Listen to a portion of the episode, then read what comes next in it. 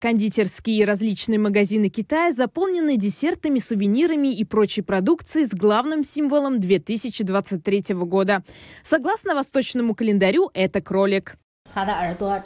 Длинные уши символизируют, что будет больше денег. Каждый маленький кролик, которого мы сделали, несет в себе надежду на светлое будущее и счастье в новом году.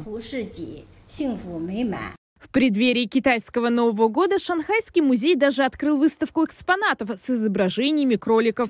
Лунный Новый год всегда считался самым загруженным временем для путешествий в Китае, но в этом году количество путешественников особенно велико, а все из-за недавней отмены китайскими властями строгих коронавирусных ограничений, после которой поездки, наконец, были разрешены.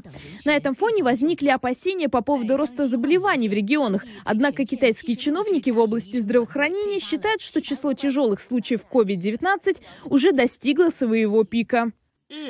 Лечение людей, инфицированных COVID-19, проходит гладко и упорядоченно. Постепенно восстанавливаются ежедневные медицинские услуги. Мы преодолели три пика по стране и в регионах. Имеется в виду пик заболеваний в поликлиниках, в отделениях экстренной помощи, а также пациентов, находящихся в критическом состоянии в больницах. В этом году китайцы будут больше ездить за границу. И хотя цифры по-прежнему в несколько раз меньше тех, что были до пандемии, одним из самых популярных направлений стал Таиланд. Поскольку границы только открылись, в Таиланде еще не так много китайцев, но праздник весны вот-вот начнется, и туристов из Китая должно быть больше.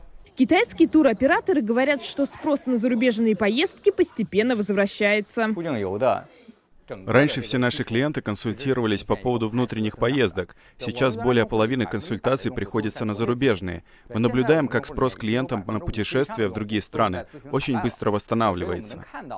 А это значит, что доход от туризма начнет расти и в странах региона, благодаря китайским туристам, приехавшим на время отпусков по случаю лунного Нового года.